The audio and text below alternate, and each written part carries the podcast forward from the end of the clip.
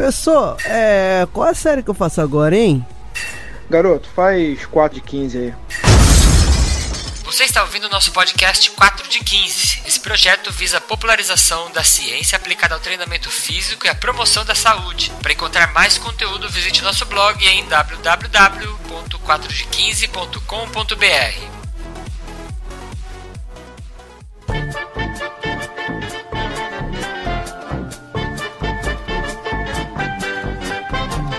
Bom dia para você que tá comendo aquele pedaço de colombo.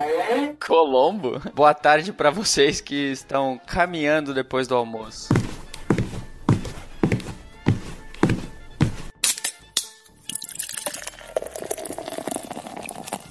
E boa noite para você que já comeu todos os seus chocolates e se arrependeu.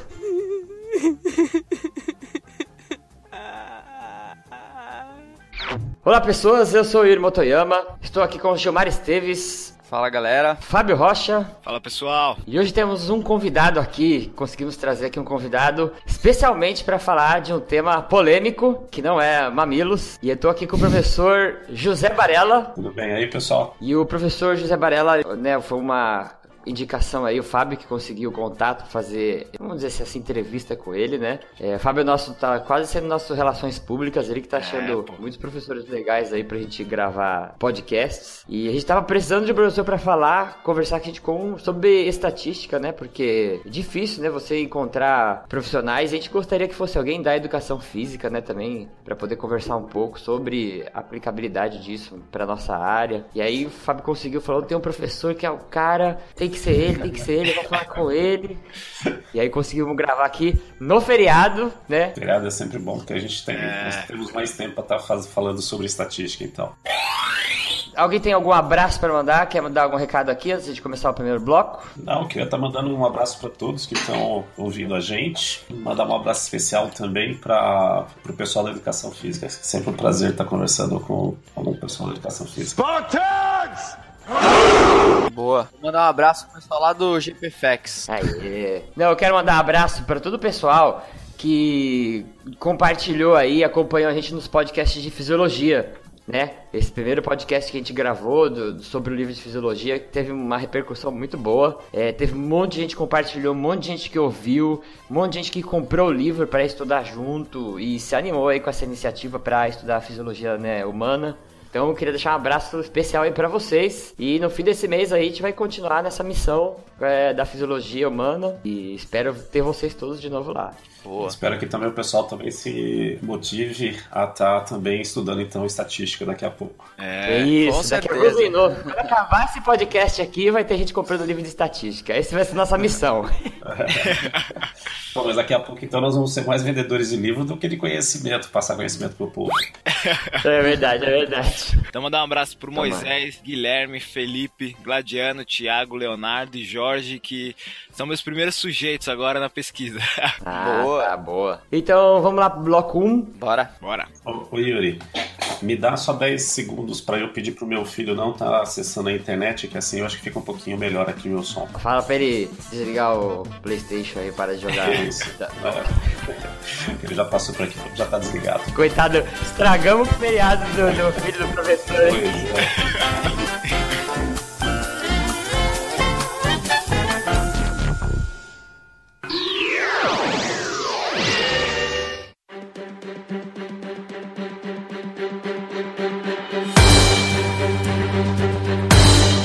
Então vamos lá. Então aqui nesse primeiro bloco nós vamos conversar um pouquinho sobre a história aí do professor José Barella, né? Como que ele chegou, é, né? Até onde ele chegou. É, vou fazer uma apresentação rapidinho aqui. É, professor José Barella é licenciado em Educação Física e técnico desportivo pela Universidade Estadual Paulista Júlio de Mesquita Filho, isso em 1987. Mes- Depois ele fez o mestrado em Ciências do Movimento Humano pela Universidade Federal do Rio Grande do Sul em 1992 e o doutorado em Desenvolvimento Motor pela Universidade de Maryland, nos Estados Unidos, em 1997. É, atualmente ele é professor adjunto da Universidade de Cruzeiro do Sul e da Unesp, Ele também atua como docente no programa de pós-graduação em Ciências do Movimento Humano, na linha de pesquisa, é, coordenação e controle do movimento humano, na Universidade Cruzeiro do Sul. E ele também tem experiência, né, na é, experiência principal educação física, atuando principalmente nos subtemas desenvolvimento, controle motor e controle postural. Certo, professor? Tudo certo, é isso daí mesmo. Professor, então responde pra gente aí, o que, que te levou pra educação física? Não, foram diversos, diversos fatores, né? Um, um, um deles, né, o primeiro deles foi que eu sempre me interessei, era, interessei e gostava bastante de, da área de esportes, né? Então eu praticava diversos esportes, jogava né, naquela época principalmente futebol, né? E em segundo lugar, né, foi o meu professor de educação física, né? Ele realmente deu aula de educação física. Sério mesmo? Sério sério mesmo, né? Tem até, tem até uma historinha interessante, porque na época nós não tínhamos né, as aulas na escola, na, na, na escola que eu estudava, por não ter quadra. Então nós fazíamos é, essas aulas né, no, no, no complexo da, da, da, cidade. Um belo dia nós chegamos lá para fazer aula cedinho, né, sete horas da manhã, e o professor chegou e falou: Olha, né, alguém veio reclamar aqui que quebraram, né, os alunos, aluno de vocês aqui quebrou o vidro de um carro. E enquanto não, eu não, não ficar sabendo quem que fez isso, né, nós vamos é, ter aula de educação física de uma forma diferente. Né? É, que aí era cheio de atividade física, de exercício, sem só ficar jogando bola, né, mas sim aprendendo sobre as modalidades, né, fazendo atividade que chamava muito mais a nossa atenção. Uh, ah, para encurtar a história, duas semanas depois nós falamos: olha, não fomos nós que quebramos o vidro do carro, mas se ele mudar o jeito que ele está dando aula de educação física, a gente quebra umas janelas por aí do, do carro, né, para que ele continue mantendo desse jeito as aulas. Uh, isso daí foi um dos grandes marcos né, que eu sempre me interessei, sempre gostei, então passei a gostar pela, pela, pela educação física. A influência que um bom professor uh. pode deixar no aluno, né? É, exatamente. É. Eu costumo dizer que o castigo desse professor, né, praticamente, né, o castigo no, no bom sentido, né, que depois uhum. ele mesmo passou a gostar das aulas, né, ele mesmo depois até conversava conosco que era um prazer muito grande estar fazendo aquele tipo de atividade conosco e do, da forma como nós empenhávamos né, nas atividades, né. Uh, que aí ele mesmo passou a ter muito mais prazer do que simplesmente ir lá e jogar a bola e deixar a gente, né, entre aspas, né, fazendo por nós mesmos. Né? É. Uh, talvez uhum. ele tenha definido, né, identificado a importância dele mesmo como professor e isso daí influenciou não só eu, mas diversos outros né, da, da, da, minha turma. Alguns até pensaram em fazer também educação física, né, mas basicamente boa parte daquele, daquele grupo ali passou a ter um, um entendimento bem diferente e, e, e uma relação relação diferenciada né, com é, atividade física e com esportes a partir da, da, das aulas que nós tivemos naquele ano, né, que se não falar a minha memória, foi no sétimo, oitavo ano, na, na oitava, sétima, oitava série, na antiga série uhum, do ensino. Legal. E Professor, quando o senhor foi para a faculdade, né? Seu interesse era se tornar um professor de educação física escolar ou você queria é, trabalhar com futebol? Que você falou que jogava? É, na verdade, naquela a gente não sabia direito o que, que era uma, uma uma, uma faculdade de educação física ou curso de educação física, né? Tanto é que no primeiro, né, logo que nós chegamos lá, né, foi uma turma, é, eu fui da primeira turma da Unesp lá de, de, de Rio Claro e todo mundo praticamente foi para lá porque gostava de, de atividade física, gostava de esporte, gostava de jogar alguma coisa, né? E logo de, de, no começo nós percebemos que educação física não era só jogar alguma coisa, também tinha toda a parte teórica, né? É, anatomia, fisiologia, né, aprendizagem motora, é, sociologia, filosofia. E nós uhum. rapidamente, né, nós aprendemos que ah, nós até fizemos uma camiseta, né, ah, que tinha uma pessoa cheia de bola, né, bola de vôlei, bola de basquete, futebol, né, e, e, falávamos assim, educação física não, não é só isso. Né? E passávamos a utilizar, ah, a utilizar essa camiseta ao longo de, de um, primeiro ano do nosso curso. E, professor, é, o senhor falou ao longo da, da, da, graduação, e como que o senhor descobriu o seu interesse assim, pela pesquisa, ou por que, que decidiu começar a fazer pesquisa? Bom, mas daí foi a influência da iniciação científica, né? Costumo brincar com meus alunos que, para quem né, saiu do interior, né, de uma família né, com que praticamente, né, até hoje meus pais ainda vivem numa chácara, né, então eu cuidava da, da, da de, tinha granja, tinha, né, cuidava dos porcos, né, capinava lá o, o, arroz que nós plantávamos. A hora que eu cheguei na faculdade, eu falei, pô, isso aqui é, é ganhei na loteria esportiva. Mas isso aqui é o, aonde que eu vou tirar, né? Não que eu não goste de trabalhar no, no, no, no né, lá com, com a granja, com os porcos, né, adorava fazer isso. Mas aí, a hora que eu cheguei na faculdade, eu falei, ah, aqui é uma possibilidade, né, que eu nunca imaginei que eu, que eu viesse a ter. E a, a, em cima disso surgiu a possibilidade de eu estar fazendo iniciação científica. Né? E fazer iniciação científica, eu fui do, do primeiro grupo de iniciação científica do, da, da faculdade, que era, era recém, era a primeira turma de, da educação física. E isso daí foi decisivo, né? Isso daí para mim mudou não só a questão de fazer pesquisa, mas até de como entender as disciplinas né, que eu tinha na graduação né? Uhum. que praticamente a gente conseguia né, é, utilizar aquele conhecimento né, que nós estávamos adquirindo nas aulas e trazer esse conhecimento né, para uma situação é, prática, tanto de ensino em alguns casos, né, uhum. mas também, né, principalmente, é, de entendimento a partir de uma, de uma informação ou a partir de um conhecimento científico. No final da sua graduação, ou você já pensava em continuar com o mestrado, então? Por causa dessa influência da iniciação científica? Eu, na verdade, meu curso ele durou quatro anos na graduação. Eu já no final do meu segundo ano eu falava já, eu já queria fazer mestrado, já queria fazer doutorado. Caramba, no meio conta, do curso já queria? No meio, no meio do curso, por conta dessa, Nossa. por conta desse envolvimento com iniciação científica, né, dois ou três né, meses fazendo iniciação científica, falei, tem tanta coisa que nós precisamos fazer, tem tanta coisa que nós precisamos ter conhecimento, né? e essa daqui é a área né, para a qual eu, eu, eu, quero ir. Né? Então, além de ter essa decisão, né, também uma outra foi sempre muito importante que eu vi e que eu vejo até hoje ainda, foi que mesmo tendo interesse numa determinada área, ou mesmo tendo interesse em estar tá, né, já pensando em fazer o mestrado, pensando em fazer o doutorado, eu hum. em todas as disciplinas eu sempre procurei tirar o máximo, né, aprender o máximo, né. Então, uhum. não é porque eu gostava de uma área, por exemplo, comportamento motor, que eu não deixava de estudar fisiologia. Ah, né? entendi. E não é porque, ah, sociologia, na né, onde vou estar utilizando isso, né? Pelo contrário, né? Sempre eu procurei, então, é, buscar uh, o maior conhecimento e o melhor entendimento de questões tanto dentro da área quanto fora da área. E isso daí foi decisivo também na hora que eu né, já me voltei ou comecei a, a, a, trabalhar no mestrado e depois pensar já no doutorado. Não tinha coisa menos importante, né? Tudo é importante. É. é. Inclusive estatística.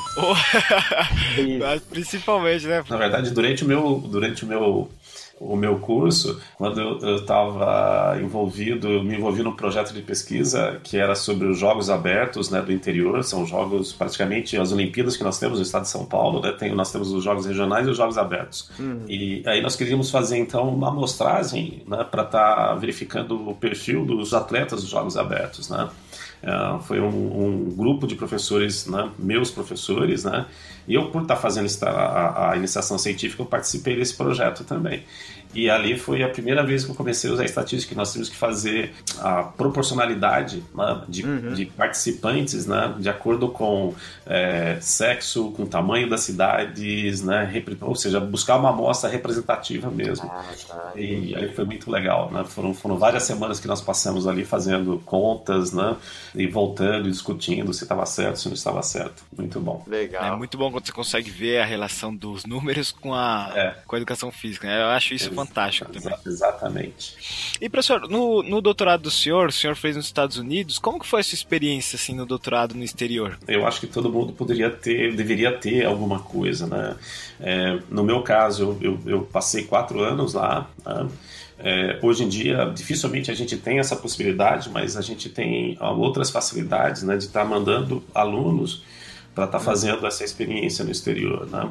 É, hoje nós já temos, por exemplo, ali no laboratório da, da Cruzeiro do Sul, né, não estou falando do ICAF como todo, né, mas só do laboratório no qual eu estou mais envolvido, que é o de análise de movimento, nós temos hoje, atualmente, duas pessoas né, fazendo sanduíche no exterior. Né, uma está em Paris, que é uma aluna minha de doutorado, e uma outra que é aluna da, da professora Ana, que está fazendo também, está passando oito meses é, no, na universidade próxima a Boston, nos Estados Unidos. Então é uma, é uma oportunidade única. Né? Então essa experiência nos Estados Unidos é, é, importante, ou não só nos Estados Unidos, em qualquer outro local. Né? Por exemplo, no caso da minha aluna que está né, passando, está voltando agora no final do mês, ela ficando oito meses em Paris. Hum. É, não só para ter vivência em, de diferentes ambientes, né? É, com cultura diferente, com visão diferente, mas também com condições e situações diferenciadas da universidade. Não que a nossa, as nossas universidades hoje não tenham as mesmas condições, é, just, é justamente por isso que hoje em dia dificilmente a gente tem uma pessoa ficando quatro anos né, lá no exterior é, porque hoje as condições que nós temos nas universidades no Brasil já são muito melhores do que nós tínhamos há algum tempo e em alguns casos né, são até melhores do que nas universidades que nós temos no exterior. Mas essa vivência Sim. fora, essa participação fora, a, a conhecer pessoas da área, né, as quais você uh, lê no artigo, vê no livro, né, e de repente você está ali né, convivendo com essas pessoas no seu dia a dia, é algo que né, é importante, não só para te motivar, mas até para as pessoas também te conhecerem. Né? Então, Hoje, por exemplo, quando eu participo de algumas reuniões, ou no exterior, ou mesmo aqui no Brasil, né, há um relacionamento com boa parte do, das pessoas da área é, é, é, diferente por conta que eles me conhecem né, a partir dessa vivência nos Estados Unidos ou a partir de, de, de outras participações também. Então isso aí é, é, é, decisivo e é algo que todo aluno, na minha opinião, né, toda pessoa fazendo né, a, a, formação acadêmico-científica, né, principalmente no doutorado, deve buscar e, e tem que né, ter essa experiência de estar convivendo e vivenciando algumas dessas condições no exterior. Ah, Professor, quando, quando o senhor foi para os Estados Unidos, o senhor já dominava o inglês ou, ou teve dificuldade lá mesmo? eu costumo dizer que eu e a minha esposa nós tínhamos que andar junto, né? Porque ela entendia um pouco e eu falava um pouco, né? E esse pouco era bem pouquinho mesmo, né? Nossa. Eu lembro como se fosse hoje, né? Quando no, no, primeiro dia, praticamente, que eu cheguei na universidade, que aí a secretária lá do, do programa de pós né, falou que eu tinha que ir até um outro prédio para estar tá assinando um documento. E aí ela comentou que né, tinha previsão de chuva, que se eu quisesse utilizar, né, me emprestar a, a sombrinha dela, né? E aí só isso daí já teve, teve uma certa dificuldade de eu estar entendendo tudo isso. Aí eu falei, não, que não precisava, né? É, não, não, não, não precisa. Aí a hora que ela virou para mim e falou que it's up to you, né? É, eu fiquei mais ou menos uma meia hora tentando entender o que, que ela estava querendo falar para mim. Né? Tipo assim, ah, tá bom, né? É, porque eu não tinha a menor ideia do que queria citar né? It's up to you, né? É, foi muito sofrido né, no começo. Né? Hoje a gente, eu com a minha esposa, nós damos até risada em diversas passagens, mas é algo que, que, que a gente precisa passar. Né? Algo que, que é. precisa passar. Então eu sofri muito para ter é, aprovação aprovação né, da minha bolsa de estudos por conta do, do resultado do TOEFL. Né, muito difícil mesmo, né, no caso para mim, porque eu nunca tive uma base boa de inglês. Né. É, então, é como qualquer um, né? Você chega num país diferente, né, por mais que você ache que a sua, né, você sabe aquela, o idioma deles, é outra, é outra condição? Então, basicamente, tudo que a gente aprende no nosso, no nosso curso de inglês, inglês aqui, é, basic, principalmente é, é, algumas construções já prontas, né? É, uhum. Você nunca vai ver lá, né? Uhum. Lá, se você chegar e perguntar How are you? Né? Isso daí não existe, né? Uhum. Praticamente é, né? é a mesma coisa de nós aqui, né? Quem que chega e cumprimenta alguém e fala Como você está hoje, né? No, isso aí não existe. né? Mas o, americano lá ele vai estar aprendendo né? como você está hoje, né? Porque a hora que chegar aqui ele nunca vai estar aplicando isso, porque nós utilizamos isso daí. é, eu brinco, eu falo que quando eu saí da escola eu, eu aprendi duas coisas em inglês. How are you? I'm fine, thank you. então vamos para o bloco 2, tudo bem, professor? Beleza. Daí? Então vamos embora. Nesse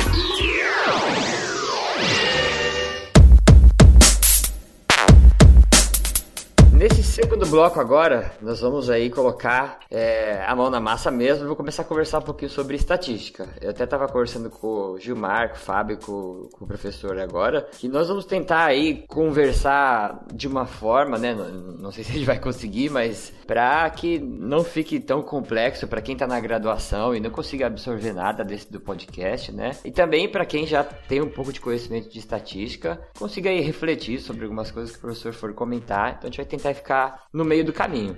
E se vocês tiverem dúvida ou acharem alguma coisa, quiserem alguma informação a mais, aí vocês comentem aqui na postagem mesmo e a gente vê o que a gente consegue fazer ou entre em contato com o professor para ajudar vocês. E, e, e, eu gostaria de já estar tá até comentando né, que então tem uma boa notícia e uma má notícia de eu, de eu falar quando eu falo sobre estatística. Né? a, a boa primeira, então, professor. Fala boa. A boa notícia. Né? Olha, não tem muitas. Eu não vou estar tá falando, falando muito de contas, de alguns termos muito técnicos, né? É, uhum. Então fica mais, talvez fique mais acessível, né? Até uhum. por conta que a má notícia é que eu não sei na estatística propriamente dita, né?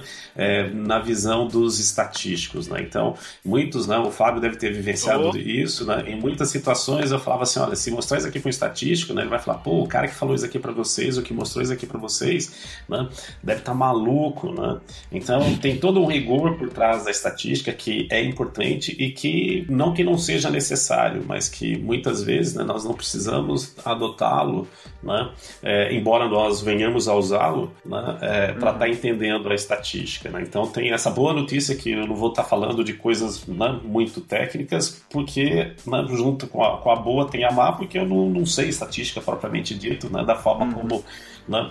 Como deveria. Matemático viria. Ou, né? Exatamente, né? A questão matemática da coisa. Né? Então, só para começar, eu já vi uma vez discussões que estatística e bioestatística não, não, não tem necessidade de a gente usar a palavra bioestatística, porque estatística é, é estatística, né? Uhum. O senhor definiria aí se tem diferença? Ou... Na verdade, ó, né, a estatística é uma ferramenta, né, é uma área de estudo né, que para propiciar para a gente ferramentas, ferramentas importantes e no caso da bioestatística, é a aplicação dessas ferramentas, né, a aplicação do conhecimento que a gente obtém dessa área na situação né, biológica, né, para estar tá verificando questões mais, vamos dizer assim, mais aplicadas. É, se eu tiver, né, aqui no curso, por exemplo, né, nós denominamos a, a, disciplina de bioestatística, porque eu tento uhum. fazer a mais aplicada possível a nossa área de atuação.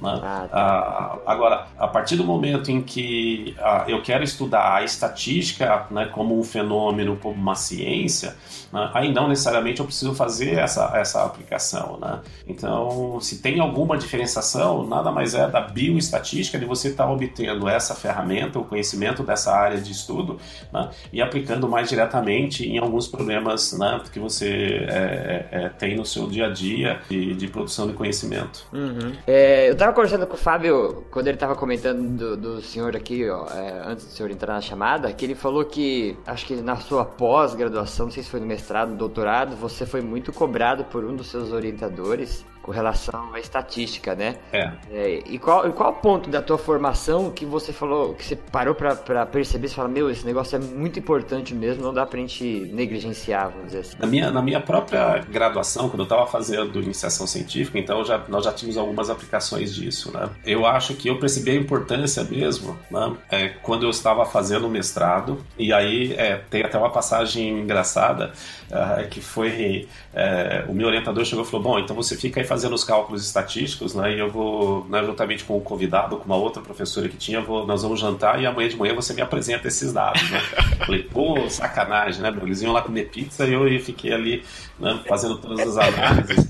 Ah, considerando que naquela época, né, nós não tínhamos os programas estatísticos que nós tínhamos hoje. Então, eu praticamente eu fiz os cálculos das análises, né, olhando algumas, equa algumas equações, né, é, no, num livro, e aí eu montava todas essas continhas, né, entre aspas, é, é, lá no, no, na oportunidade o equivalente ao nosso Excel hoje em dia, né, que era o Lotus, Lotus? O Lotus 123. Nossa, eu usava Lotus, isso é velho. O Yuri é velhinho também. É. Lotus entrega a idade da pessoa, hein? É. Eu não tenho problema quanto a isso. Aí tinha lá, né, fazia todas as, as continhas ali, coisa e tal, né? E, e, o bom da estatística né, é uma relação linear que você consegue, por exemplo, no caso das ANOVAs, né, é, tem um modelo linear muito bom e você consegue ir, ir verificando se você não cometeu nenhum erro, né? Porque você consegue verificar os seus resultados, ou seja, se você fizer uma determinada conta, depois na hora que você faz a somatória daquela diferença tem que dar zero. Né? Eu acho que o Fábio deve lembrar disso quando nós fizemos lá, começamos a calcular a variância né, para chegar no desvio padrão em que praticamente né, nós temos algumas propriedades ali que você consegue ir verificando. Então, eu usava o Lotus e no final eu tinha certeza dos valores, né, por conta que eu ia verificando pra, em, cada, em cada um desses passos. Né.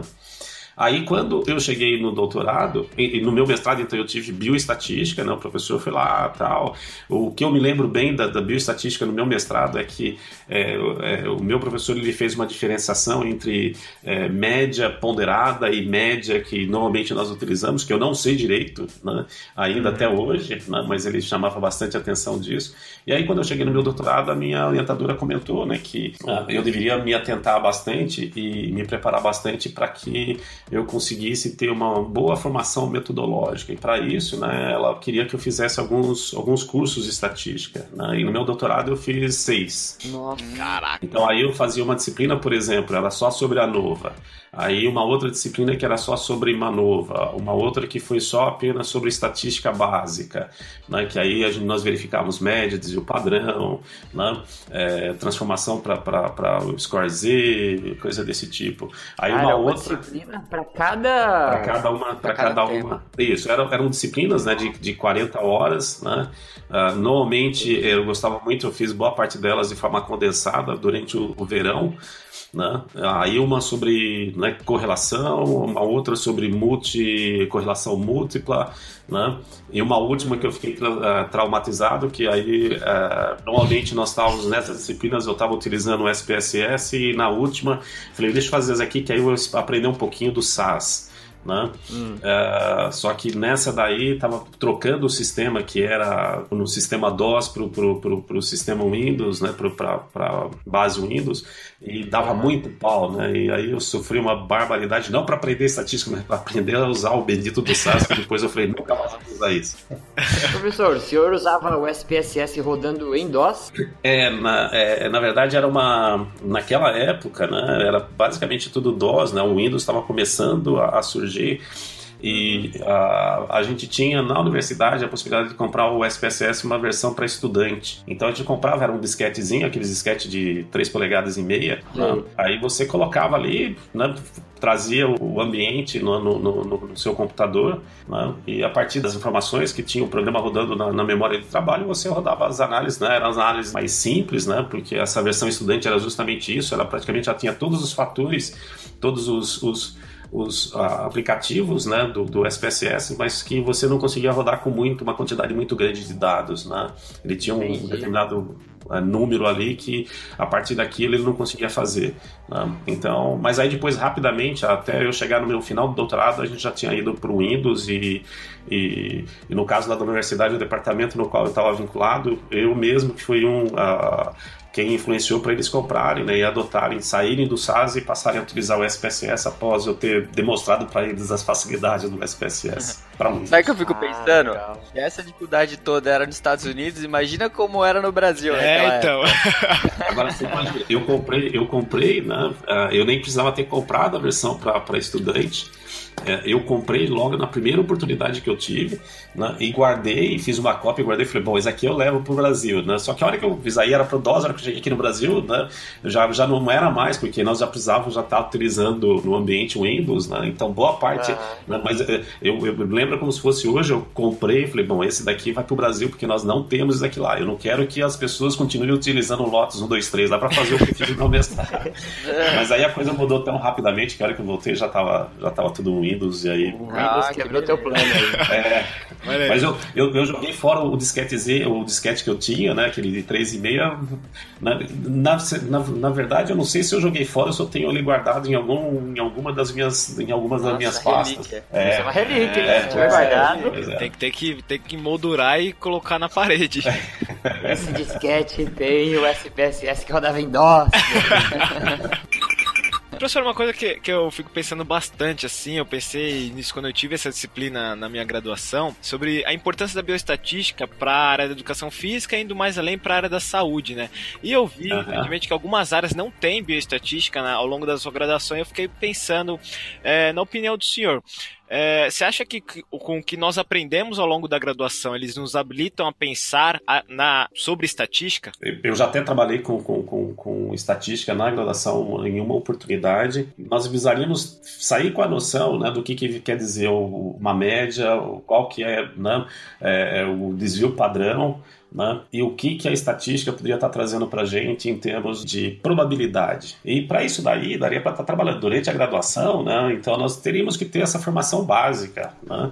Ah, e quando muito chegar ali no teste T e, e entender né, o que está por trás da, da, de um teste T. Né? Olha, nós estamos comparando dois grupos, né, duas situações, né, dois testes, né? E o que, que isso quer dizer quando nós chegamos ali para falar que estatisticamente né, tem diferença? Né? Uhum. Uh, e que né, basicamente os nossos alunos na graduação, se eles soubessem isso, eu já, já, já estaria contente. Infelizmente, eu acho que ainda uhum. tem uma dificuldade muito grande é, para estar tá chegando, para estar tá entendendo. Né? Porque quando nós falamos assim, média e desvio padrão, né, então basicamente nós estamos falando de uma medida de tendência central, média, e desvio padrão, nós estamos falando de uma medida de dispersão, né, que é o conhecimento sobre a variabilidade que nós temos dos nossos dados ao redor dessa média. E qual que é a implicação dessas duas coisas num teste estatístico, por exemplo, um dos mais simples, um teste T. Né? Uhum. Então, se nós saíssemos com essa, com essa ideia na graduação, já estaria, estaria de bom tamanho, né? né os alunos pudessem uh, uh, buscar essas relações ao longo do tempo. Na, na, nossa área, né, na educação física, como o senhor vê a importância que é dada na hora de fazer esse tratamento estatístico dos dados, assim, quando a gente vê as publicações é, mais específicas, assim, da, da nossa área?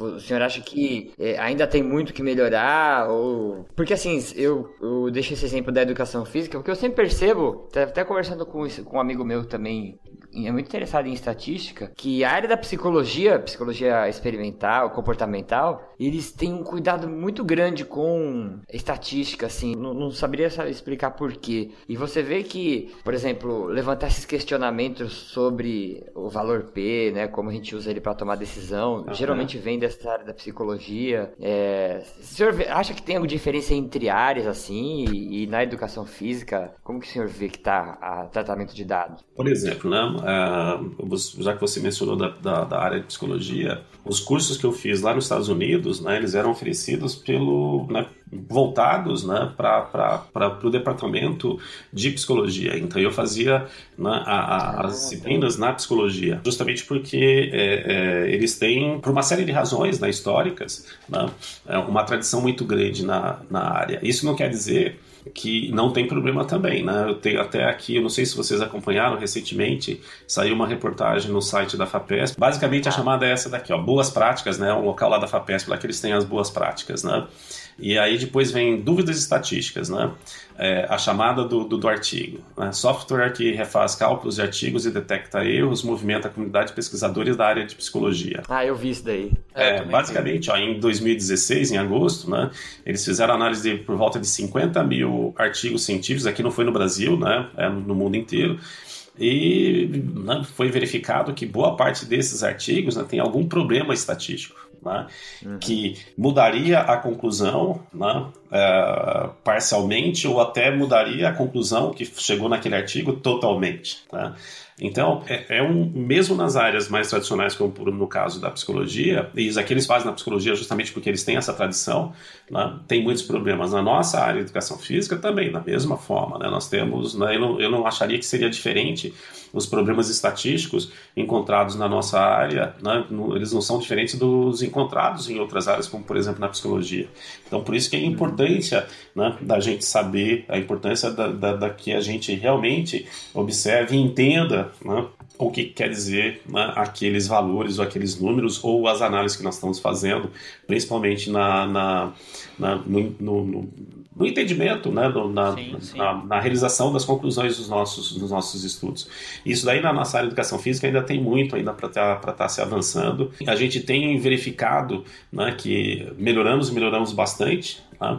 mas ainda precisamos ainda caminhar, é um longo caminho ainda que nós precisamos percorrer para estar tá chegando uh, para ter para estar tá melhorando o conhecimento na área da educação física com relação à estatística. Veja a importância disso que o senhor falou, professor, até para a gente fazer uma leitura crítica dos nossos artigos, né? A gente tem que ter esse conhecimento básico de estatística, porque muitas vezes você, pode ler um artigo e achar que, aquela, que aquela conclusão é a ideal e, e você não, não para para olhar a estatística que foi usada naquele artigo, né? Então, como uhum. o senhor disse, é, pode ser que 50% ou até mais de todas as conclusões da nossa área estejam erradas por conta da estatística. Então, uhum. quando você for ler um artigo, se você dominar sobre estatística e ver o tratamento estatístico que eles utilizaram, você pode ter uma, uma informação diferenciada do que aquele artigo pode estar mostrando pra gente, né? E eu ainda vou mais longe, né? Por exemplo, no meu caso, eu a hora que eu quero entender o, o desenho experimental do estudo, eu vou lá na estatística. Né? Eu olhando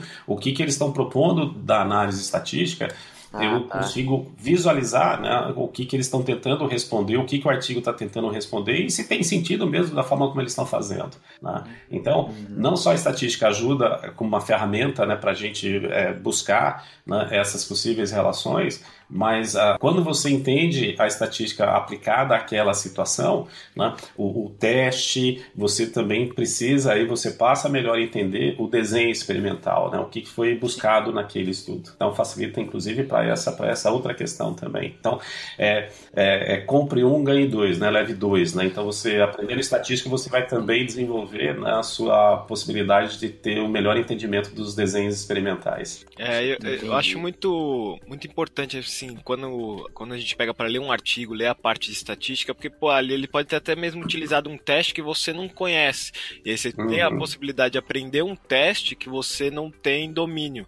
Então já, já aconteceu bastante de, de, quando eu tô lendo os artigos, um tópico, no, quando eu chego lá no tópico da metodologia de tratamento estatístico, eu me deparar com um teste que eu nunca tinha visto na vida. E eu vou começar a pesquisar. Uhum, exatamente, é isso daí mesmo. Lendo assim por curiosidade algumas coisas sobre estatística, eu vejo que às vezes é, existem dois caminhos aí onde a, a, os livros ou os autores tentam explicar a estatística. É, tem autor que tenta pegar uma fórmula matemática, mostrar a fórmula e explorar aquela fórmula e chegar a explicar algum teste depois. E tem autor que ele tenta explicar a lógica do teste, não, não os números, entendeu? Ó, esse teste serve para isso, a lógica dele é isso, e aí depois chega nas mesmas conclusões. O que, que o senhor acha assim que quando o senhor dá aula, a sua preocupação maior é, é passar o que assim para o aluno? O próprio Fábio já passou por isso, né? Eu mostro a, a fórmula, a equação, e aí depois nós aplicamos isso. Nós fazemos, por exemplo, né, é, no, no, curso que eu trabalho de bioestatística, né, que não são muitos encontros,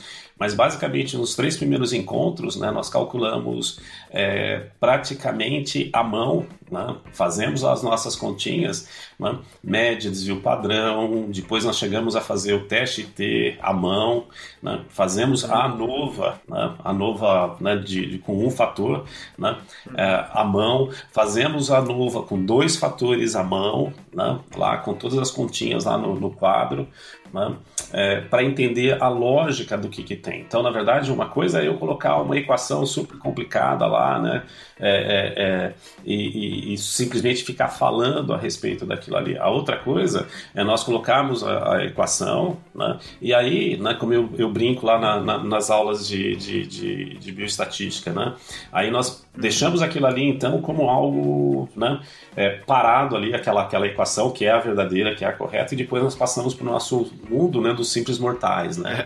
Aí nós colocamos os números ali, né, damos, né, damos vida para aquela equação, colocando os números e fazendo as contas com relação a esses números. Então aí fica muito mais fácil da gente ter um entendimento é, sobre o que, que, é, o que, que representa e qual que é a lógica que está por trás de cada um dos testes utilizados. Né? É claro que para fazer isso com um teste né, com, utilizando isso para uma manova, né, é, eu não saberia fazer hoje, né, até tive que fazer isso lá no meu doutorado, mas é, é, você entendendo o que está por trás de uma manova, por exemplo, com um fator ou dois fatores, aí depois praticamente nos outros testes, né, a lógica é, é, é quase é a mesma, né, um pouco uhum. mais complicado na questão da, da, da, das contas e das equações, é, mas aí te ajuda e te ajuda muito no entendimento dessas questões. Então, eu iria para aquele, né, tem aqui né, a, a, equação toda Agora vamos dar vida a essa equação. Vamos, vamos verificar o que cada um desses, né, desses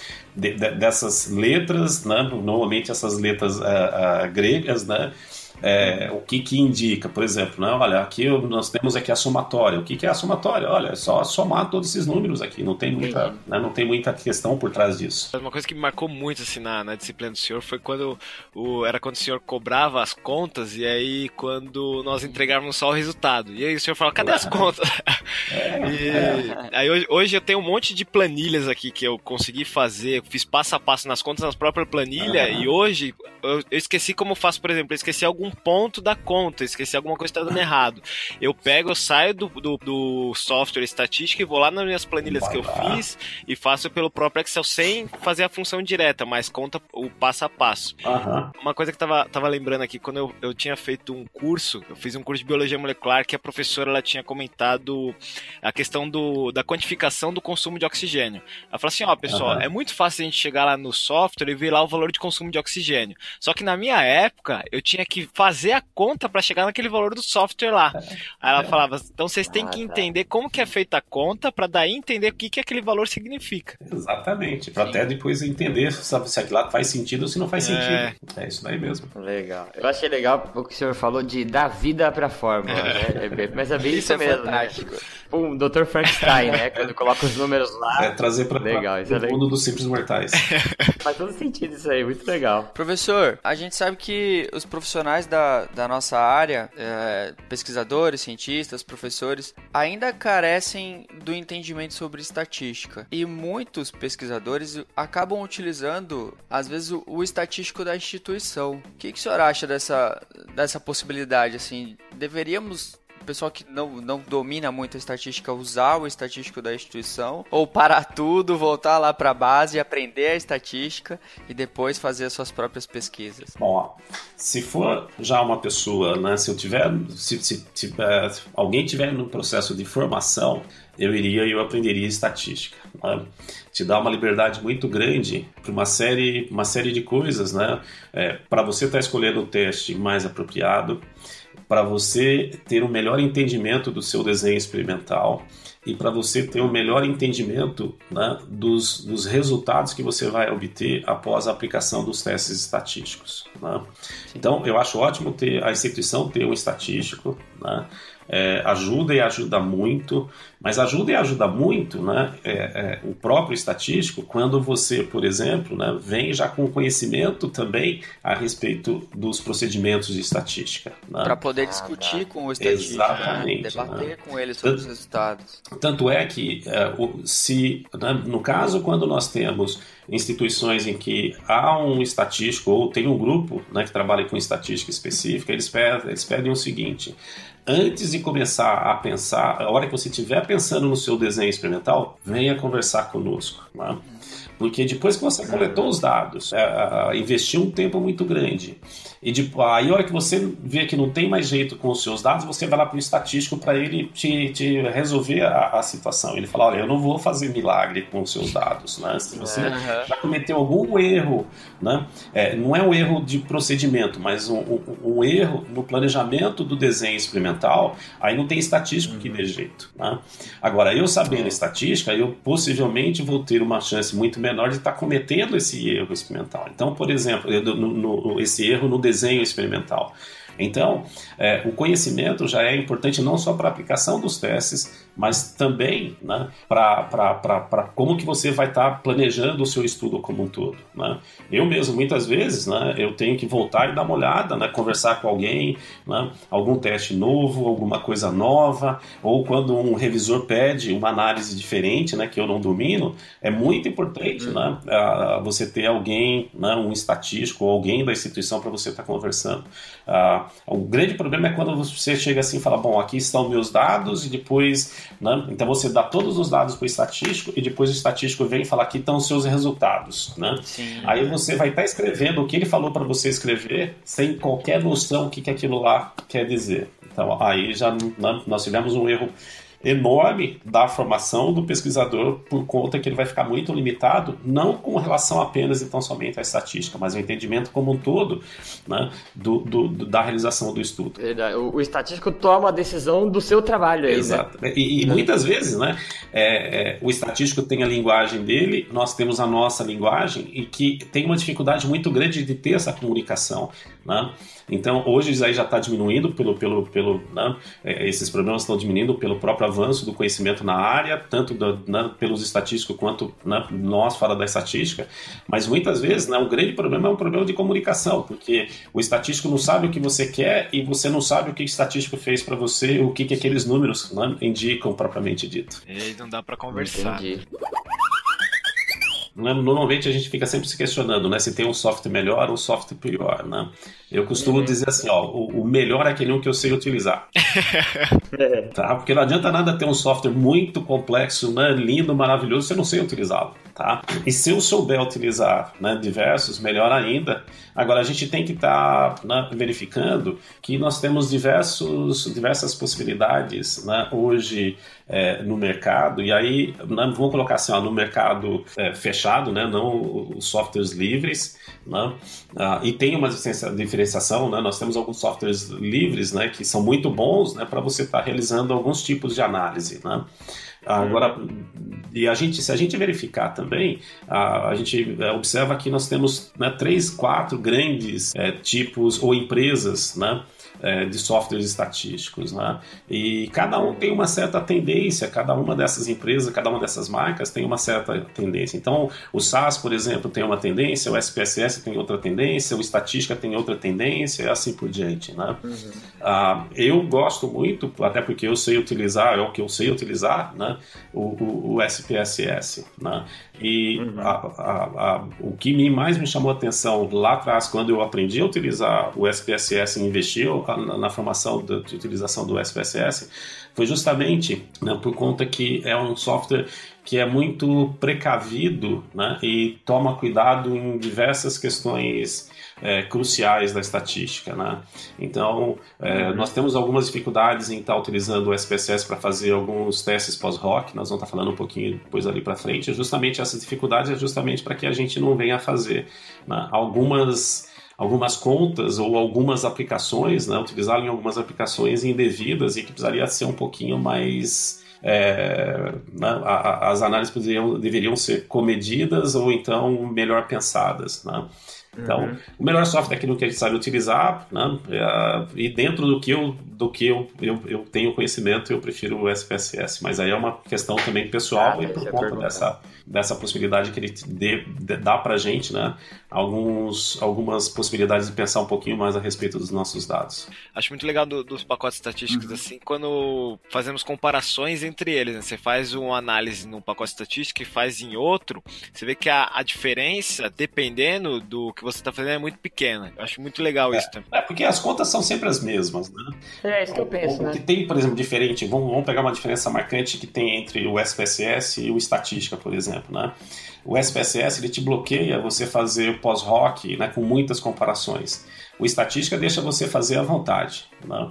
Então tem alguns problemas. Uma vez eu estava numa banca né, de, de avaliando o trabalho de uma pessoa, não lembro se era mestrado, doutorado, e tinha ali um pós-rock né, com 50 comparações. Né? Caraca, ah, aí se você pegar 50 comparações né, e colocar o erro, o erro, o erro de, né, é, decorrente de cada comparação né, e levar para o erro experimental, mano, estourou tudo. Né? Você tinha ultrapassado uma quantidade monstruosa. E para quem não, não, não, sabe o que, que é erro comparativo e erro experimental, então é um perigo muito grande, porque aí você coloca ali 50 comparações e fala, ah, então olha essa diferença aqui, diferença ali, né?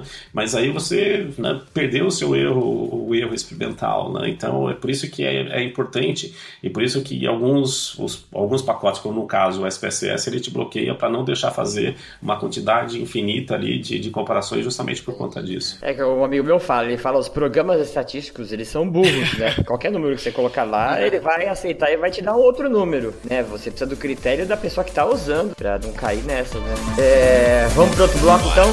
Bora.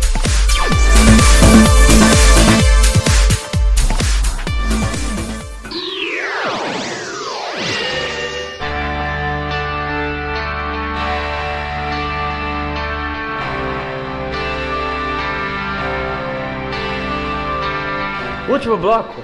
Agora a gente vai falar aí da nome aos bois. Agora vem aquela música, música séria, né? Música de terror.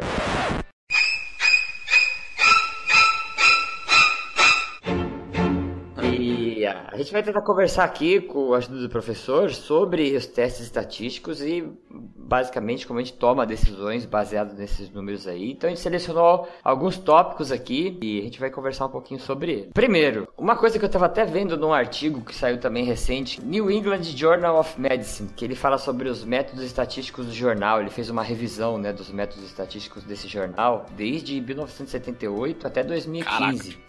E ele tem um gráfico é, de, de quais técnicas foram usadas é, e como isso cresceu e diminuiu. E uma coisa que calcular o poder da amostra, né, fazer um cálculo amostral, foi uma coisa que subiu muito, assim, de 1989 até 2015, subiu quase 60%. Professor, fala um pouquinho é, o que, que é esse cálculo amostral, né, e qual que é a importância de se fazer esse cálculo amostral? Tá, basicamente o cálculo amostral, né, para estar verificando com base em alguns pressupostos iniciais, qual que seria o tamanho, né, quantas pessoas ou quantas amostras, né, é, você deveria ter para ter a possibilidade de tirar uma conclusão correta. E o que, que seria essa conclusão correta? Né? Quando tiver diferença, você consiga falar que tem a diferença, e quando não tem a diferença, que você consiga também mostrar que não tem diferença. Ah, então, para isso, é, antes de estar realizando o estudo, você precisa ter alguns conhecimentos básicos a respeito das variáveis ou de uma variável que você denomine como a, a principal, e a partir daí você faz o seu cálculo para verificar então quantas pessoas, quantos animais, quantas medidas você precisa ter para estar chegando a, esse, a essas conclusões adequadas. né? O grande problema do cálculo amostral é que eh, nós precisamos ter algumas informações a priori, né, ou de forma antecipada. Quais são essas informações? Para eu estar calculando o número de amostras, né, que é justamente o, nosso, né, quando nós utilizamos ali o nosso n, eu preciso saber o quão né, os grupos ou as minhas medidas precisam ser diferentes, né, o que nós chamamos de tamanho, efe, é, effect size, né, o, o tamanho do efeito, e qual que é a variabilidade que tem em cada uma dessas, desses grupos ou em cada uma dessas medidas. Né? Ah, em algumas situações, isso aí é possível, porque você então verifica na literatura ou verifica num trabalho anterior o que, que aconteceu quando foi aplicado alguma coisa, quando foi feito um tratamento né, é, parecido com o que você queira fazer. ah, e qual foi a variabilidade. Então, quando você tem alguma coisa nesse sentido, né, tranquilo, você coloca ali os números, você obtém então o seu cálculo amostral, né, definindo ali alguns parâmetros de quanto que você quer de poder e chega nesse número. O grande problema é quando você não tem essa informação. Né? Então, por um lado, ele é muito bom justamente para que você né, não, não faça o estudo todo e depois chega no final fala assim, né, e que é terrível. Né? Quando, não sei se vocês já, já vivenciaram isso, mas quando você pega um artigo e você vai lá para a conclusão, né? E a, a conclusão do artigo é né, que mais dados precisam ser coletados para que a gente consiga então obter uma informação precisa a respeito desse fenômeno. Rasga e joga fora, né? Já é, porque o cara falou, ó, você leu tudo aqui e não precisava ter lido, né? Porque não tem nada para falar. Mas isso tudo Então, se, tiver, é, se você tiver um cálculo amostral, né, você não poderia estar falando isso lá no final. Né? Ah, entendi. Então, agora, a- a- a- eu na minha disciplina até falo, muitas vezes, né, cálculo amostral né, é, é- é algo impossível de ser feito, porque aí você vai ter que adivinhar qual que vai ser o tamanho do, do seu efeito, ou seja, se você tem ali um grupo né, que não teve o tratamento e teve um grupo que teve o tratamento, é qual que vai ser a diferença entre esses dois grupos? Aquele carinha lá com tratamento, aquele, aquele carinha lá com tratamento, foi, né, teve um, duas semanas de intervenção lá de exercício físico. Quanto que vai ocorrer essa diferença é, comparado com aquele grupo que não fez exercícios? Tá? Então você tem que estar adivinhando isso antes de você fazer o estudo. Tá? Ah, e o quanto que, qual que vai ser a variabilidade né, de ambos os grupos. né? Ah, então, quando você tem a possibilidade de obter essas informações, beleza, né, tem que fazer mesmo o cálculo amostral. O grande problema muitas vezes é que, nós não temos essas informações a priori. E ainda entra numa outra questão também. Né? Ah, mas eu quero estar medindo quatro, cinco, seis variáveis. Né? Qual variável você vai estar tá aplicando o teste amostral. Né? Então, por exemplo, no caso desses dois grupos aqui de treinamento, tendo dois, é, um fazendo exercício e outro não fazendo exercício, você vai estar tá medindo frequência cardíaca, força muscular, né? lactato, ou seja, uma, uma série de coisas. Né? Qual que você vai estar tá utilizando, qual dessas variáveis você vai utilizar para estar né, aplicando o cálculo amostral. Então aí você precisa definir a sua variável, a sua principal variável do estudo também. Né? Então, é importante, mas uh, em alguns momentos né, fica difícil de você de você estar tá, tá obtendo essas informações. Mas é importante para justamente depois não chegar lá na conclusão e falar, ah, nós temos que agora fazer um outro estudo com ele maior. Não, então por que publicou? Né? Engraçado que às vezes eu já vi acontecendo o pessoal calcular o N para várias variáveis de desfecho e geralmente escolhe o que dá o N menor, né? É, verdade. Tem, tem essa também. Então, é, é, tem uma série de coisas, né? É muito bom, mas tem que tomar uma série de cuidados, né? Aí, se eu, se eu, se eu tiver a possibilidade de calcular o N amostral né, para né, de 5 para 5 variáveis, né, a minha sugestão é pega menos a que está ali no meio do caminho. Tá? Ah, entendi. Ou então, é. né, a gente fala assim, é, em, qual, em quais dessas situações? Eu verifiquei na literatura né? Eu tenho aqui um, alguns estudos mostrando isso, outros estudos mostrando aquilo. Né? Pega o pior, o pior cenário, porque se você conseguir mostrar que tem diferença no pior cenário, realmente a diferença está lá. Meu orientador, uma vez ele comentou uma coisa que eu nunca tinha parado a pensar, que calcular o N quando você tem possibilidade também é, é uma forma ética de você tratar o número de voluntários, né? Porque você não vai recrutar mais voluntários do que você precisaria e expor mais gente, né? Ou mais animais ao desconforto, né? E tem Exatamente, né? Participo de dois comitês de ética, né? Infelizmente, a gente não pode falar muito a respeito disso, até por, na verdade nós até falamos, né? Mas dentro da visão que hoje tem lá da Conep lá, a gente tem que se basear mais na questão do, do, do, dos procedimentos. E um dos procedimentos importantes é justamente você é, verificar o, o, tamanho da amostra. Né? Porque, como você está comentando, é, né, se eu preciso de 10, né? O porquê que eu estou utilizando 20, né? Então tem um uhum. problema aí é, econômico para estar tá realizando o estudo, se precisar de drogas, né, envolvimento, mas tem um problema é. ético também, né? Se eu preciso só de 10, por que, que eu estou fazendo 20 pessoas passarem por esse, por esse tipo de intervenção? Agora, por outro lado, também é verdadeiro, né? Se você precisa de 10, né, e você está fazendo o seu estudo com 5, já dá para né, já tem um bom indicativo que esses 5, né, a intervenção para esses 5 também não vai levar a qualquer produção de conhecimento. Então, não é só a questão ética não é só para fazer com que outras mais pessoas, né, um número maior de pessoas passem pelo tratamento, mas também né, de que aquelas pessoas que estão passando pelo tratamento né, não, não, não, não venham a propiciar qualquer né, fornecimento de conhecimento importante na área. Ah, entendi. Muito bem é. lembrado essa questão ética. Professor, um estudo que não fez cálculo amostral é válido ou é imprescindível para os estudos a gente fazer o cálculo amostral? Ó, qualquer estudo que você fez, né, e que deu diferença estatística, tá?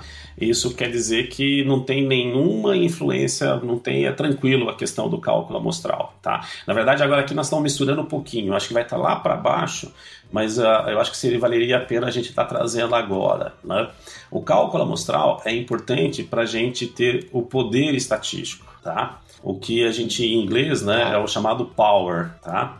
Uhum. Ah, então, é, o porquê que é importante então o cálculo estatístico é para que a gente tenha poder estatístico. O que quer dizer esse poder estatístico? É de eu estar quando não tem diferença, eu apontar que não teve diferença, e quando tem diferença, eu conseguir apontar que teve diferença, tá? Então, quando eu falo assim, ó, quando tem diferença no mundo real, tá? E a gente consegue apontar diferença no mundo estatístico, nós tomamos uma decisão correta. Do mesmo jeito é quando não tem diferença no mundo real e nós não conseguimos apontar que não teve diferença no mundo estatístico, também é uma decisão correta. Tá. Então, isso daí é o poder estatístico.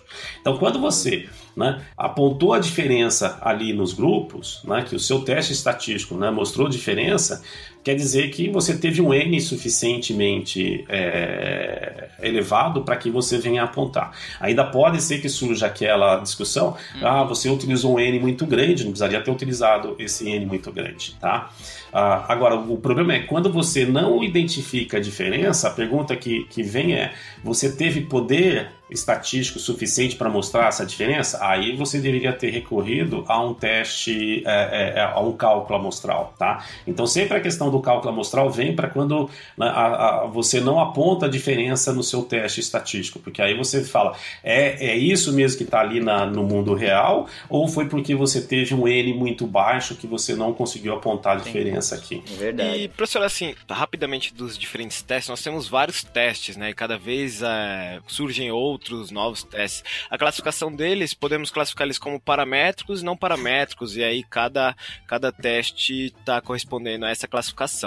Mas, assim, uma, uma coisa, como nós definimos qual teste que, a gente, que vamos utilizar para fazer o tratamento dos nossos dados? Tá, aí você tem que estar tá verificando o seu desenho experimental. Né? Então, por exemplo, se eu tenho dois grupos, né? Uh, uh, eu posso ter, eu tenho a opção de estar utilizando o teste T, né, ou até uma ANOVA, né, também poderia ser aplicada.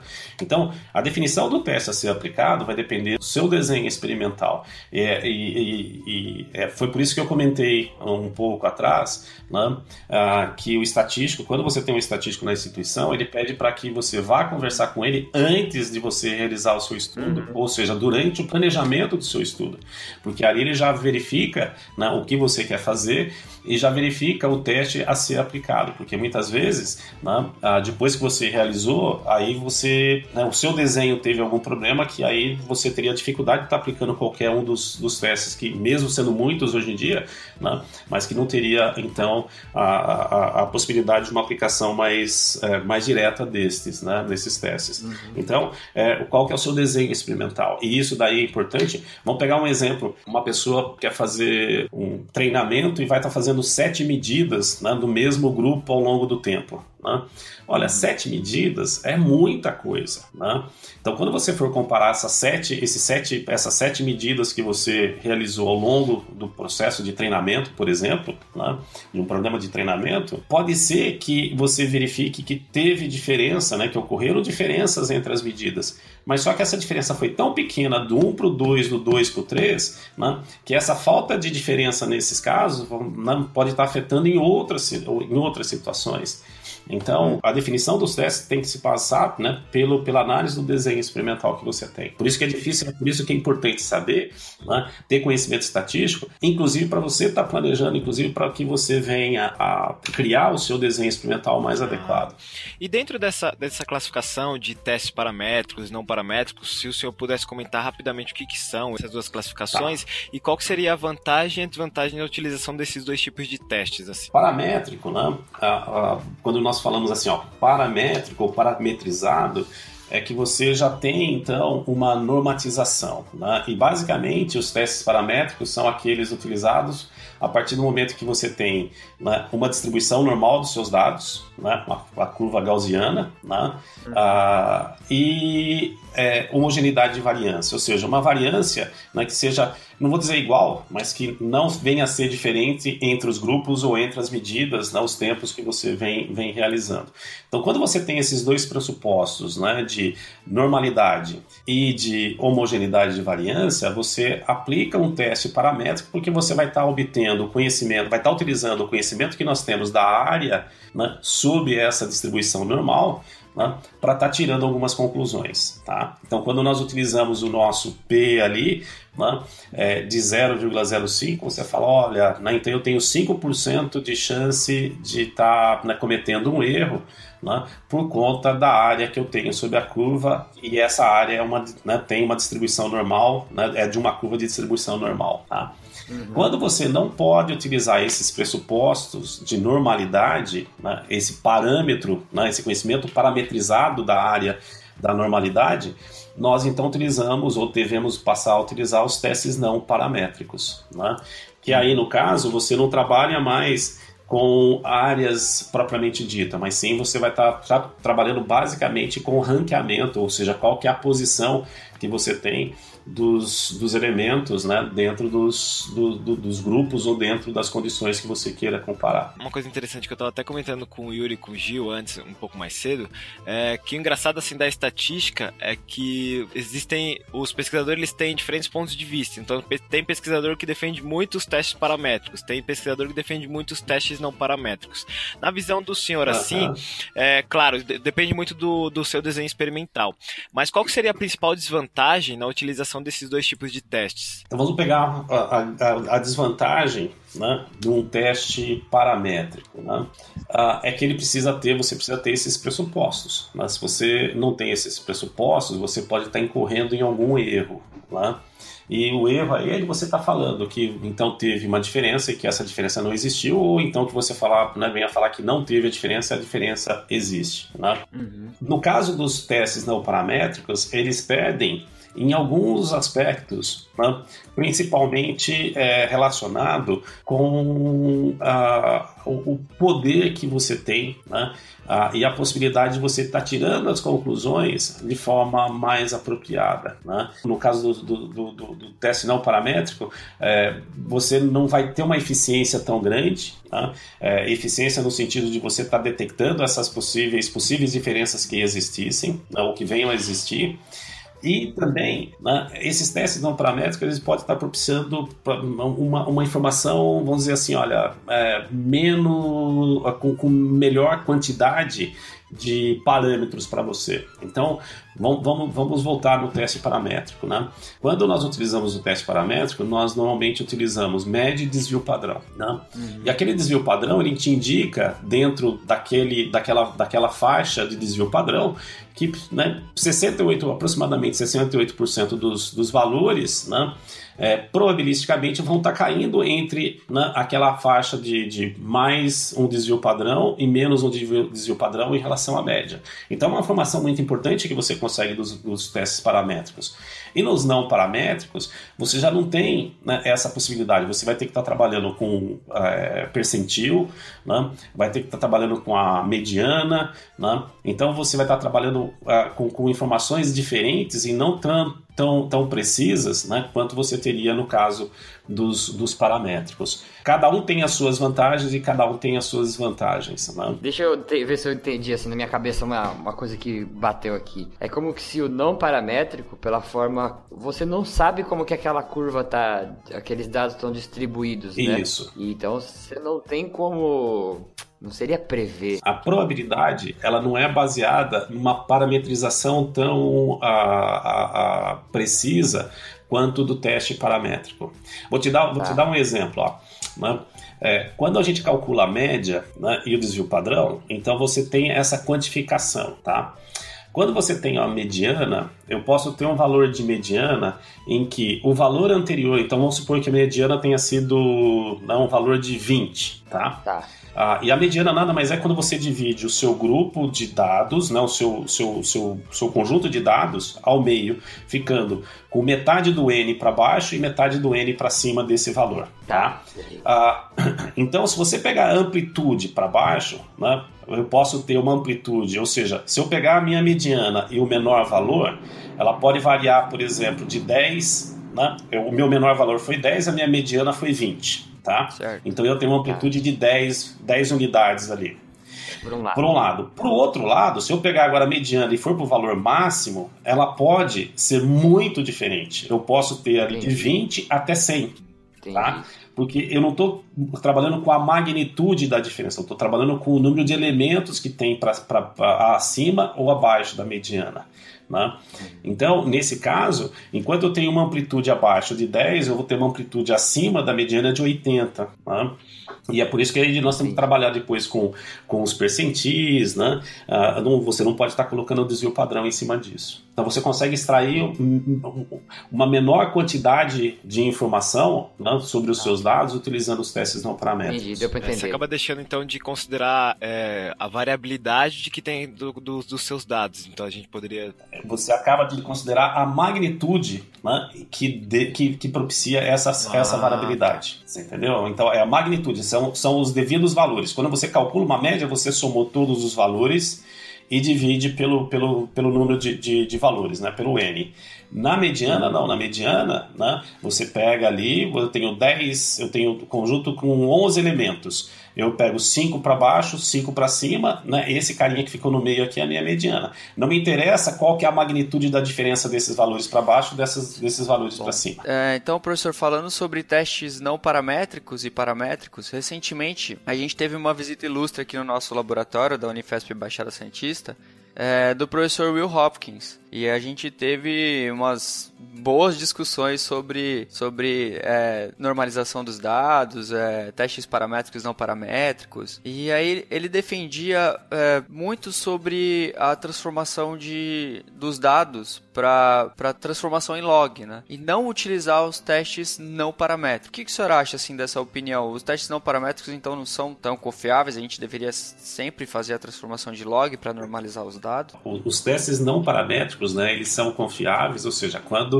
você aplica um teste não paramétrico e ele te dá aquela informação, né, é uma informação, é, vamos dizer, confiável. O problema do não paramétrico é que ele é menos informativo e que ele é, é a eficiência dele é muito menor. O que, que isso quer dizer?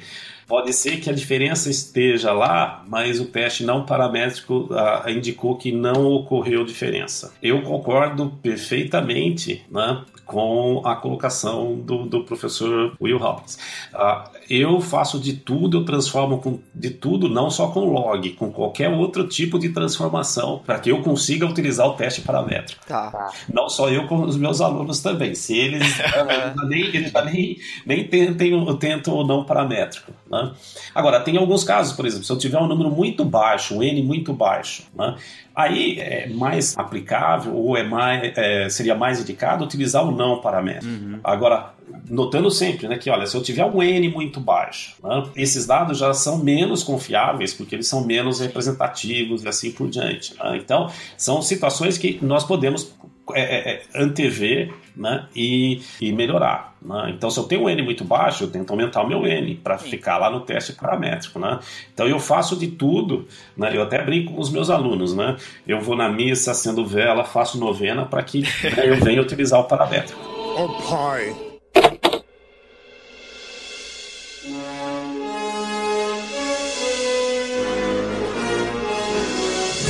Então, professor, vamos falar aí do astro das estatísticas aí, que é o famoso e polêmico, atualmente polêmico valor P, né? E aí o valor P, eu posso até deixar alguns artigos aí, é, nesses, não sei se seria nesses últimos 10 anos, 5 anos, muitos pesquisadores, existem revistas que até estão tirando nessa né, forma de analisar os dados, é, por identificar alguns problemas aí. O que, que o senhor vê como ponto fraco e ponto forte dessa medida que a gente encontra aí, que é o valor P? Na, na verdade, né, o, o valor P ele não é uma ele não é uma medida, é uma informação que a gente utiliza justamente para que uhum. é, chegar a algumas conclusões, né? Então, tá. o, o, valor P nada mais indica qual que é a probabilidade de nós é, cometermos um erro é, quando nós então falamos que ou quando nós aceitamos ou quando nós refutamos a nossa hipótese né, uh, estatística tá? H0, por exemplo, né? Isso, a, a hipótese nula, né? Sempre no, sempre no teste estatístico nós vamos estar testando a hipótese nula, né? O H0, tá? tá. É que não tem diferença. Então é por isso que a gente fala assim, ó, né? a, a hipótese nula é que então o grupo 1 vai ser igual ao grupo 2. E quando tem diferença, quando o seu P fica abaixo, por exemplo, de 0,5, né, 0,05, você então rejeita essa hipótese, que é essa hipótese tá. de igualdade. Então você fala, não, não, eu rejeito a hipótese de igualdade, ou seja, os grupos são diferentes. Eu utilizo, eu aceito a hipótese alternativa né, da diferença dos grupos. Tá? tá? Então esse valor de P, que na nossa área o mais utilizado é 0,05, que indica que então nós temos 5% de chance de cometermos um erro nessa afirmação que nós estamos fazendo. Tá? tá? Então, quando nós falamos que existe diferença entre os grupos, né, teste T, a NOVA apontou diferença entre os grupos, P menor que 0,5, eu estou falando aqui, ó, eu tenho 5% de estar errado fazendo essa afirmação. Tá? Qualquer outro valor, 0,001 né, ou 0,01, né, vai estar tá indicando essa, essa probabilidade de, de, de você estar tá cometendo um erro. Tá? Uhum. A grande questão né, é que, e se ficar ali alguma coisinha para cima? Né? Eu costumo é, brincar lá nas minhas aulas de estatística, né, porque na estatística, assim, ah, não tem meio termo. Né? É mais ou menos é, gravidez, né? Ou a mulher está grávida ou não está grávida. Né? Não dá para falar que ela está meio grávida. o, o é sim ou é não. Né? E uh, esse sim ou não é baseado nesse critério que, nós, que nós utilizamos aqui, invariavelmente na nossa área é de 5% esse P 0,05. O grande problema é e que se ficar um pouquinho ali do lado, né? E se eu tiver um valor de P ali de 0,051, né? É, olha, de acordo com o critério, não tem diferença, porque eu coloquei abaixo de, de, de, de 0,05. Né? O grande, a grande questão é, né, mas o porquê, né, qual que é a significância ou qual que é né, a implicação prática disso. Né? É, eu vou até inverter um pouquinho. Em algumas situações a gente aponta a diferença, né? nós temos dois grupos ali, dois grupos foram treinados, a estatística aponta, né, o teste estatístico aponta a diferença entre esses dois grupos, mas a diferença entre esses dois grupos foi muito baixa, muito pequena, tá? Aí nós falamos assim, ó, clinicamente falando, o que que isso quer dizer, tá? Então, esse critério, né, de qualquer valor de P, né, ele tem, hoje em dia ele tem sido uh, uh, contestado, ou até melhor discutido, em, em, situações clínicas de aplicação realmente do conhecimento, é, por conta que às vezes né, você tem estatisticamente uma diferença, mas você viu que, olha, a pessoa, eu fiz um treinamento ali de força, aumentou um tiquinho só na força, deu diferença estatística, mas o que, que isso quer dizer na realidade, no mundo real? Entendi. Tá? Então, hoje em dia já tem outras, outras formas né, de estar tá analisando essa implicação, né, é, é, é, não então somente utilizando o valor de P. Mas o, o P é o, é o critério que nós estabelecemos para estar tá falando, para estar tá, né, é, aceitando ou, ou, ou, rejeitando a, a, hipótese que a gente está testando. Uhum. E, professor, aproveitando o que o Iri começou, falando nesse tópico, o que o senhor comentou também da probabilidade, é, o Iri também falou que as revistas estão discutindo bastante sobre a utilização do P. Quais seriam os principais equívocos nas conclusões quando, gente, quando nós nos baseamos somente no valor de P menor que 0,05, na opinião do senhor? Invariavelmente, eu vou dar um caso mais prático que passa na cabeça de boa parte né, de quem trabalha com isso. Eu faço um estudo, aí não teve diferença. A primeira coisa que muitas vezes a gente né, pensa ou né, deve, normalmente ocorre é falar, ah, vou aumentar meu N. É. Aí, na verdade, ó, se eu pegar um N muito, muito grande, muito alto, né, se eu pegar mil pessoas num grupo e mil pessoas no outro grupo, a diferença sendo minúscula né, a, a, a, na média, né, estatisticamente vai apontar a diferença. Você acha qualquer coisa aí, né? Exatamente, por isso que é importante o cálculo amostral. Né? Porque se você colocar muito acima do que você precisa, vai dar diferença estatística. A grande questão é qual que é a implicação prática dessa diferença? Na verdade, assim, ó, não é o equívoco, o equívoco do P, né? É o equívoco de como nós utilizamos esse P. Né? E um outro equívoco é que sempre nós queremos né, que o P seja, né, que o nosso, o nosso teste aponte diferença. Muitas vezes, né, olha, a falta de diferença é uma informação muito importante também. Né? Uhum. Então, o, o, não é o, o, P em si que é o problema, é o processo que faz com que nós cheguemos até o P que é o problema. Então, seria a utilização, não a utilização do P, mas a compreensão do valor de P seria igual cerveja, utilize com moderação. Exatamente. Utilize dentro da, do conhecimento correto da estatística. Professor, então o senhor recomendaria, além de utilizar o, o teste P, um, um teste para tamanho de, de efeito clínico, assim, num, num trabalho? Por exemplo, ó, eu tive um, eu participei de um estudo recentemente, né, que nós conseguimos a publicação de um, de um trabalho realizado aqui na, na Cruzeiro com um grupo de, de professores americanos, inclusive, e era um trabalho, né, de intervenção com pessoas que é, haviam tido acidente vascular vascular encefálico né, cerebral, né? o, o vulgo derrame. Tá. tá? Então nós fizemos um treinamento para melhorar né, o andar dessas pessoas. Tá? E como era uma, era uma, uma revista é, mais voltado para aplicação clínica, né, nós foi, foi solicitado para a gente, né, quando teve esse, a, a, diferença estatística, o P, que nós então calculássemos agora né, qual que era o impacto disso né, é, em termos de, de possibilidade de aplicação. Tá. Isso daí foi pedido para a gente porque quem vai estar tá lendo, né, boa parte dos leitores dessa revista, nós temos os pesquisadores que vão estar tá olhando o P. Mas aí tem a pessoa lá na clínica que ela vai estar tá verificando ali vai falar: bom, o que, que eu faço com o meu paciente? Eu aplico esse tipo de intervenção ou esse tipo de intervenção? Tá? Que nós estávamos comparando os dois tipos de intervenção. E aí, como essa, é, é, essas intervenções eles uh, têm efeitos diferentes nas variáveis né, do andar, então, por exemplo, um tipo de intervenção fez com que a pessoa andasse mais rápido, o outro tipo de intervenção fez com que a pessoa, né, uh, as pessoas andassem de forma mais simétrica, né, sem então ter tanta diferença entre os lados.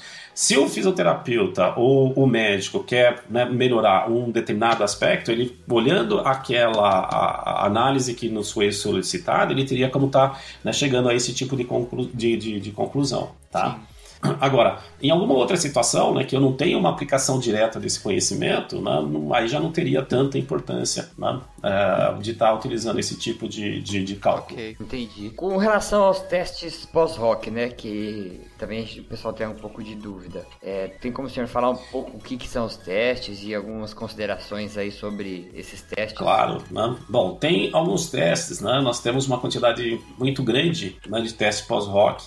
Hoje, inclusive, fica até tranquilo, é que o pessoal entra lá no, no, nos programas estatísticos, né? escolhe todos e depois verifica qual que melhor responde a pergunta do estudo uhum. né? e utiliza o que deu os melhores resultados. Né?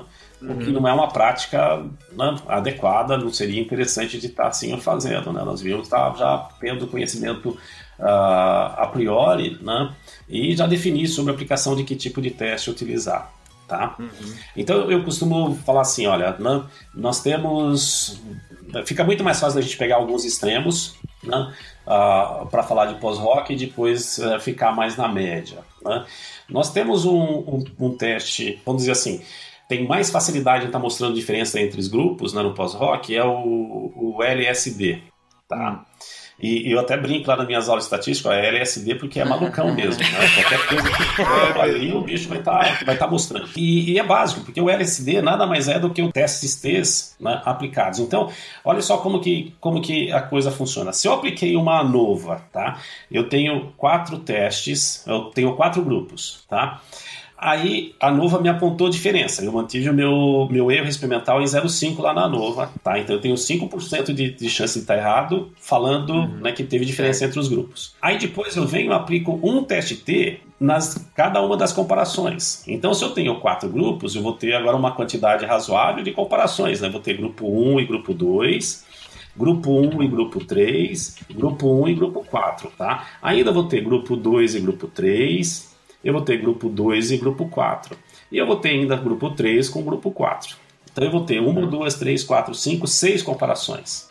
Cada uma dessas comparações, aplicando um TST individual, que é o que a LSD faz, eu vou chegar então no final, eu vou ter o meu erro experimental agora, comparando todas, fazendo todas as comparações em 0,30. Tá? Então, o que eu ganhei utilizando a nova, eu perdi aplicando o LSD agora. Tá? Bom, então o LSD é um que eu não colocaria. Que o LSD ele quer dizer a least significant difference, né? A diferença, a menor diferença significativa. Então ele é muito malucão mesmo. Né? É... Por outro lado, vamos pegar o que os médicos gostam de utilizar, que é o teste de Sheffer, né? Então eu mantive a minha nova lá com 0,5, 5%.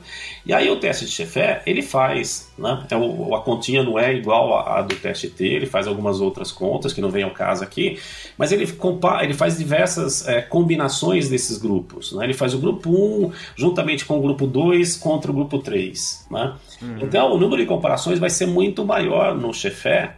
E por conta dele manter o, o erro experimental em 0,5, então vai ser o erro comparativo, ou seja, quando ele faz comparações entre os grupos, vai ser bem baixinho. Então vai ser bem menor que 0,05. Então no Chefé é mais difícil obter diferença, tá? E todos os outros depois colocados aí no meio do caminho sempre vão por essa lógica, né? Eu deixo algum né? É, eu costumo dizer, é sempre cobertor curto, né? Você cobre os pés e descobre a cabeça. Você cobre a cabeça e você descobre os pés. Estatística é isso. Então, se eu quero ser muito liberal para estar tá achando as diferenças entre os grupos, eu vou perder no meu erro experimental, vai aumentar meu erro experimental. Se eu manter o meu erro experimental e fizer muitas comparações, eu vou ter as minhas, minhas comparações, o meu P para as comparações vão, vão, ser, vão ser muito baixos, né? Ah, uhum. O que normalmente eu gosto de estar tá utilizando é o, o, o, são os ajustes de Bonferroni, que aí basicamente é muito parecido com o teste o LSD, só que aí ele mantém todas as minhas comparações em 0,05. E é importante, se eu não tiver muitos grupos, né, para estar tá comparando, então eu não vou ser tão penalizado por conta de estar tá utilizando o Bonferroni, tá? Nada mais é, ele, ele pega o, o 0,5 que eu tenho e divide pelo número de comparações. Então, se eu tiver né, seis comparações, se eu tiver cinco comparações, ele vai estar me dividindo esse 0,05 por 5, né? E vou ficar, para cada comparação, o meu vai ser 0,01, uhum. tá? O mesmo acontece, né? Não é da mesma lógica, mas muito parecido acontece com um, os testes de Tukey, principalmente, né? O, o HSD, né? O Tukey, que é o, a diferença significa, honestamente significante, né? Que é o Tukey é, HSD em que ele não faz essa divisão, mas ele utiliza, o, mantém o erro né, em 0,05 experimental, em 0,05, através dos graus de liberdade, né, da tabelinha que a gente usa, uma tabelinha específica para estar tá utilizando né, para estar tá, é, fazendo a, a, tomando a decisão se tem diferença ou se não tem diferença. Né? E vários outros, né? o Newman Kells, o Duncans, né? eles também utilizam basicamente esses mesmos procedimentos. Né? Então, se alguém me pergunta, pergunta hoje que tipo de teste pós-rock eu utilizo, ou o Bonferroni, tá? ou ah. então o Tukey, né? esse HSD. Né?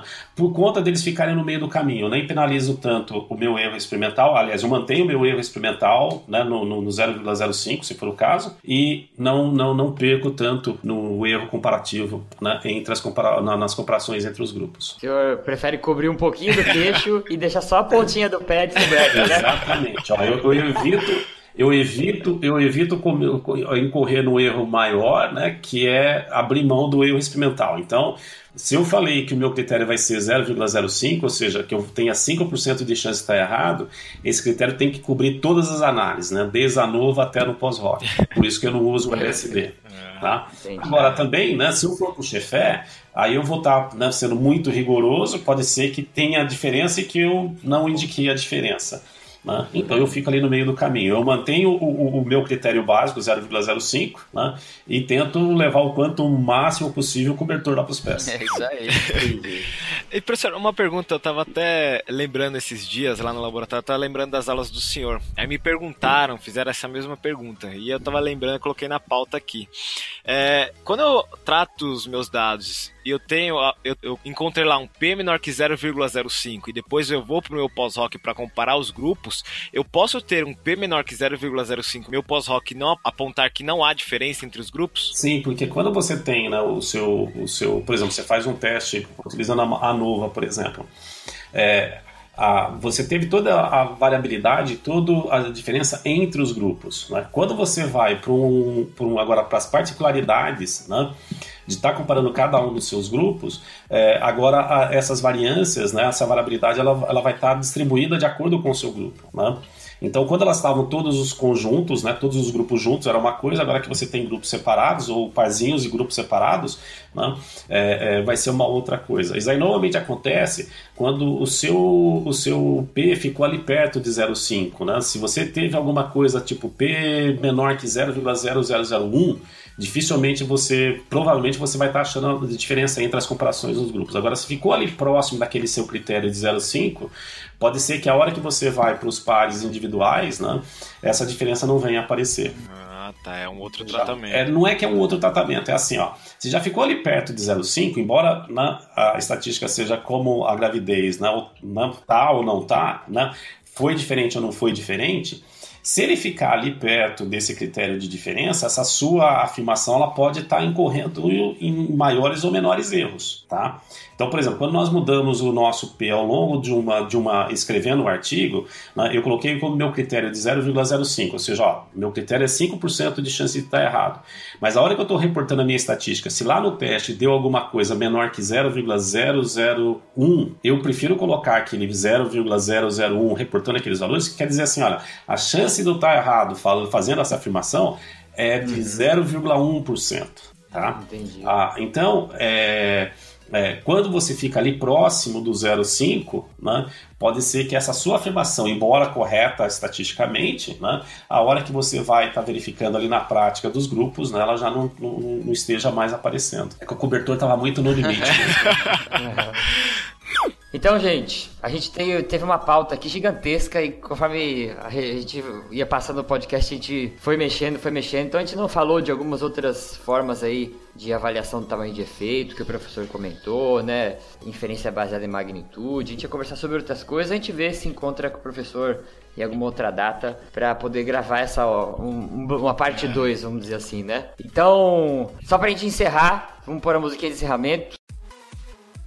Se você quiser entrar em contato aqui conosco, mandar um e-mail, fazer alguma pergunta, a gente pode até encaminhar para o professor. É, você vai mandar a mensagem para contato arroba 4de15.com.br. Professor, se, se o senhor quer deixar algum contato, alguma coisa? Pode, pode colocar o meu e-mail, né? josé.barela arroba cruzeirodosul.edu.br Então, se vocês quiserem tirar algumas dúvidas, se interessaram sobre algumas coisas, quiserem indicações de coisas para ler, artigo, livro, pode pôr aqui no comentário. De algum jeito, vai chegar lá no professor ou manda direto para ele. Professor, quero agradecer você um milhão de vezes por estar aí nesse feriado de manhã falando de estatística é. com a gente, com, com, nossos ouvintes aí, trazendo informação. Meu, muito, muito, muito obrigado mesmo. Foi um prazer. Pode, pode contar, velho. Nós podemos marcar um outro dia pra gente falar mais a respeito disso. Então tá gravado aqui que ele já aceitou aí. Não daria tempo só dele responder a pergunta final? Dá. É fácil isso aí. É, é fácil. então, se o mundo fosse acabar e somente um teste estatístico salvaria, qual o senhor iria usar? Manova. É. é. essa, essa foi a resposta que o professor é, de um curso de estatística que eu fiz, né, que foi o melhor professor que eu achei de estatística que eu tive, que ele, que ele fez. Eu cheguei lá nos últimos cursos que eu ia fazer, ele falou: olha, tudo que vocês viram até agora pode jogar tudo fora, porque só vale mesmo é Manova. e deu as razões, por isso que qualquer outro dia eu posso estar dando essas razões. Isso aqui vai ficar como trailer para o próximo podcast de estatística, então. Beleza, tá bom. Eu quero ver a galera curiosa entrando e falando: caramba, o que, que é Manova? O que, que é Manova? Por que, que era tão importante? professor, obrigado. Nada, que isso. Um abraço pra você. Obrigado mesmo, professor. Tchau, tchau.